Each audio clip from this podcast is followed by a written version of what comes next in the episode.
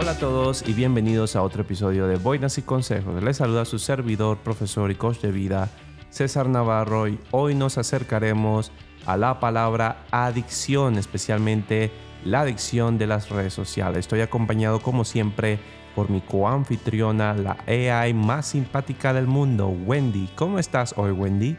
Hola a todos, bienvenidos nuevamente a nuestro programa para compartir este tema tan importante con todos ustedes. Bendiciones.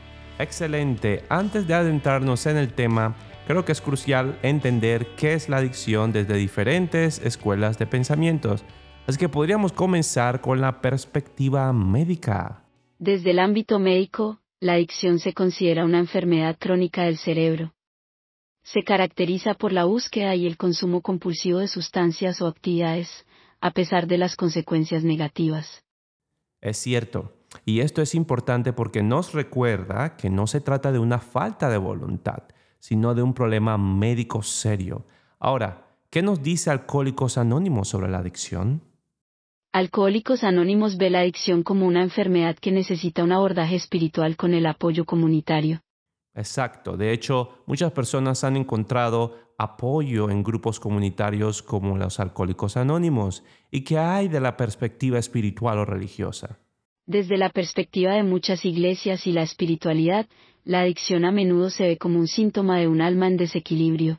La adicción es vista como un pecado y debe ser tratada a través de la fe, la comunidad y la obra divina. Así es, y esto también subraya el papel que juega la comunidad en la recuperación del adicto. Ahora bien, desde el punto de vista legal, ¿cómo se ve la adicción? Desde el punto penal, la adicción muchas veces se criminaliza, aunque hay más esfuerzos por considerarla un problema de salud pública que necesita tratamiento médico en lugar de castigo. Muy, muy cierto. Y esta criminalización a menudo crea un círculo vicioso que hace más difícil para las personas adictas buscar ayuda.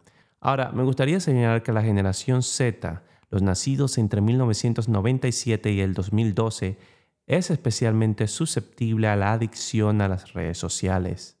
Estar en línea es una segunda naturaleza para la generación Z, lo que significa que también son más susceptibles a los efectos, tanto buenos como malos, de las redes sociales. Correcto, Wendy. Las redes sociales son una extensión de su vida cotidiana, lo cual trae tantos beneficios como riesgos.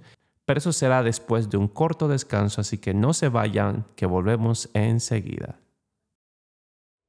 En un mundo donde la crisis económica, las pandemias y la agitación global parecen ser la norma, donde los viajes a la Luna y Marte capturan nuestra imaginación, pero la crisis en nuestros hogares y la desintegración de la cohesión social nos mantienen despiertos por la noche. ¿No te has preguntado si hay sabiduría que hemos pasado por alto? Quizás sea tiempo de detenernos y escuchar las voces del pasado. Por eso, todos los domingos te invito a unirte a mí, al profesor César Navarro, en un viaje reflexivo, un minuto con lo viejo Juntos exploraremos las enseñanzas eternas que la Biblia, la sabiduría antigua y los maestros del ayer tienen para ofrecernos. No te lo pierdas.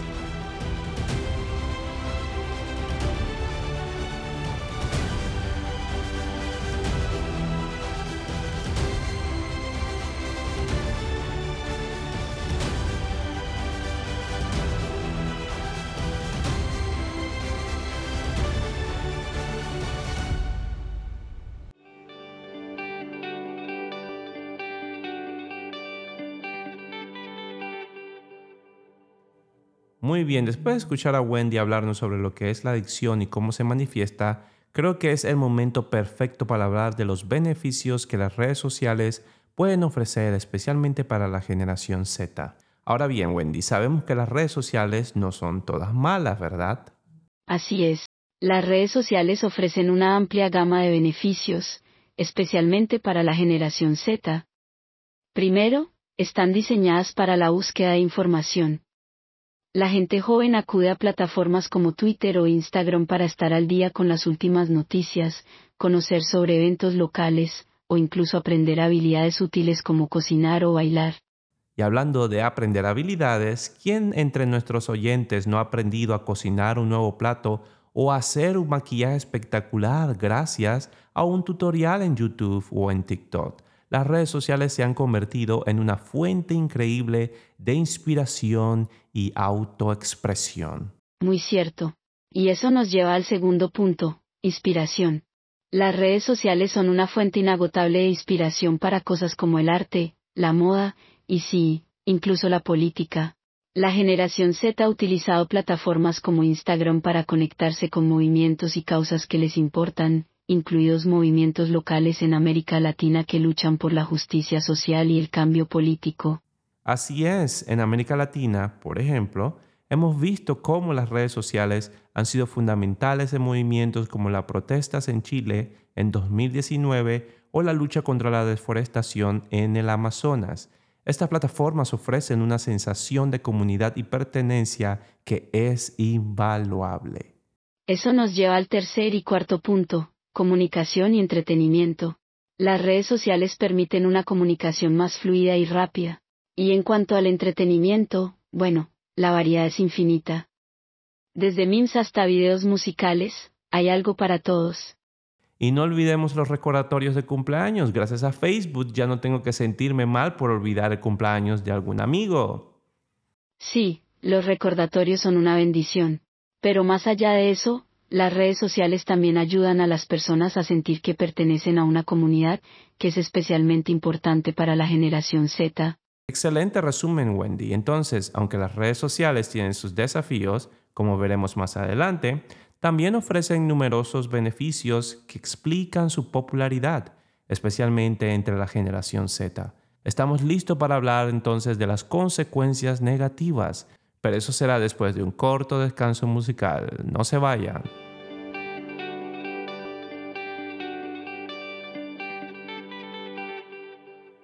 Bien, ahora que hemos hablado de los beneficios, es hora de sumergirse en las consecuencias negativas y adictivas de las redes sociales.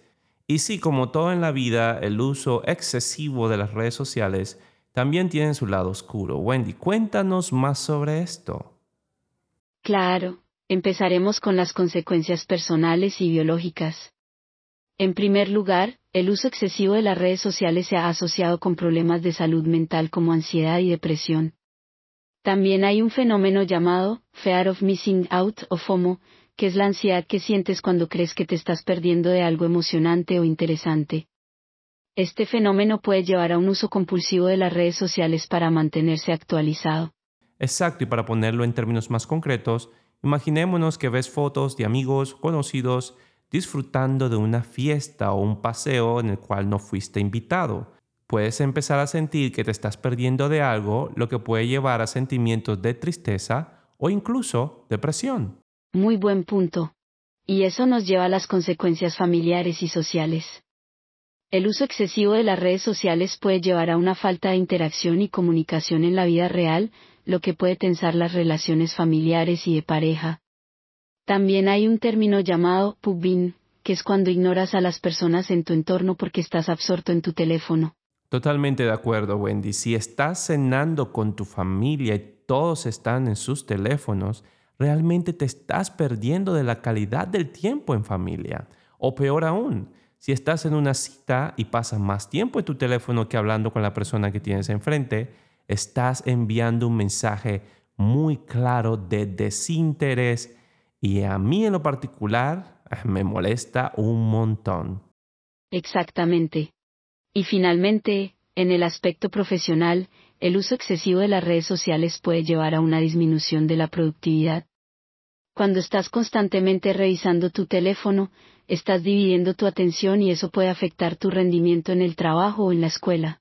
Cierto, y para la generación Z, que está en una etapa crucial de su desarrollo académico y profesional, esto podría tener consecuencias a largo plazo, desde no prestar atención en clase hasta perder oportunidades de trabajo, las implicaciones pueden ser realmente graves. Así es. Las redes sociales tienen sus pros y contras, y es vital ser consciente de las posibles consecuencias negativas para poder disfrutar de los beneficios de manera responsable. Bien dicho, aunque las redes sociales pueden ser una herramienta poderosa para el bien, el uso irresponsable puede tener serias repercusiones.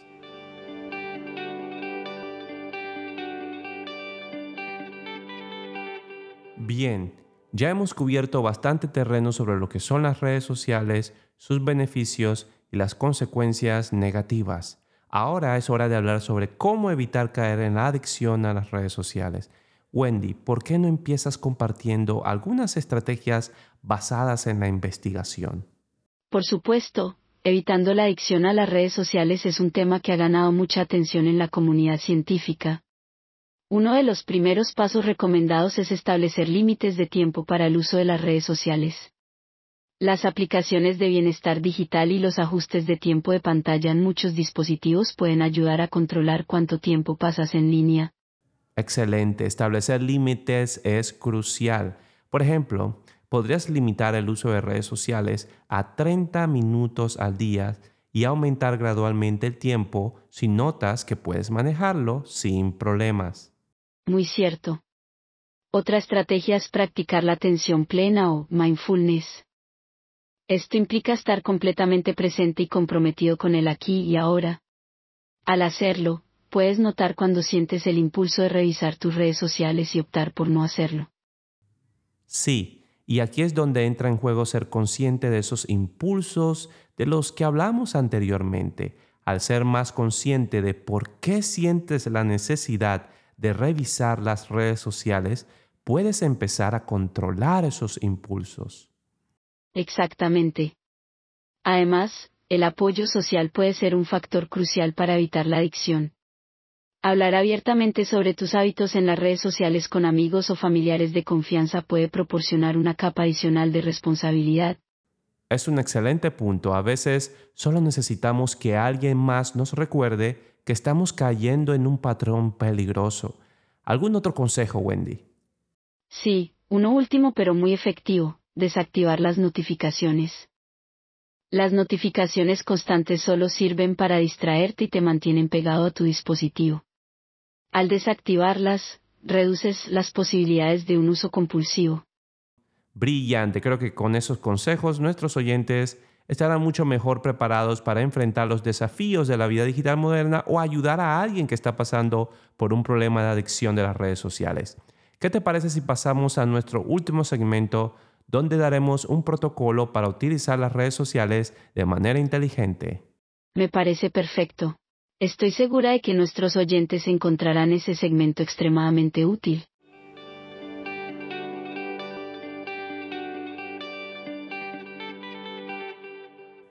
Bueno amigos, estamos llegando al final de este episodio muy informativo y queremos dejarles con algo práctico que puedan usar en su vida diaria. Así que, Wendy, estamos listas para un último round. ¿Por qué no nos das un protocolo diario para utilizar las redes sociales de manera inteligente. Claro, será un placer. Primero, antes de sumergirse en el mundo de las redes sociales, es crucial tener un objetivo claro en mente. ¿Estás buscando inspiración? ¿Necesitas mantenerte en contacto con seres queridos? ¿O simplemente quieres entretenerte? Ten un objetivo y apégate a él. Exacto, es como ir al supermercado con una lista en lugar de ir con hambre y comprar todo lo que ves. Muy cierto. En segundo lugar, establece un límite de tiempo. Puede ser 20 minutos en la mañana y otros 20 por la noche. Cumple con esos límites y aleja tu dispositivo una vez que se haya alcanzado el tiempo. Y como mencionamos antes, las aplicaciones de bienestar digital pueden ser tus mejores aliados aquí. Sí, Totalmente.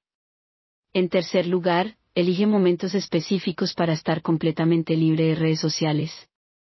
Esto podría ser durante las comidas, cuando estás en la iglesia, o incluso cuando estás en una cita amorosa. Esto evita el pubin y te ayuda a vivir más en el presente.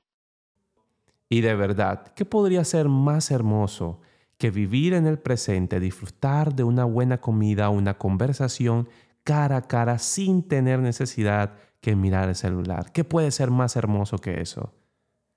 Nada, realmente. Por último, pero no menos importante, realiza un apagón digital una vez a la semana. Dedica este tiempo a actividades que no involucren el uso de dispositivos electrónicos. Puede ser un día de caminata, lectura o cualquier otra actividad que disfrutes. Si esto es vital y para aquellos que sienten que un día completo es demasiado, incluso unas pocas horas pueden hacer una gran diferencia. Absolutamente. Implementar estos pasos en tu rutina diaria no solo te ayudará a evitar la adicción a las redes sociales, sino que también mejorará tu bienestar general. Perfecto, bueno, ahí lo tienen, un protocolo diario para mantener una relación saludable con las redes sociales. Esperamos que le haya sido útil, Wendy, ha sido un placer, como siempre. Igualmente, gracias por tenerme y gracias a todos por escucharnos. Hasta la próxima. Hasta la próxima y recuerden siempre exprimir todo lo bueno que tiene la vida. Paz y bendiciones.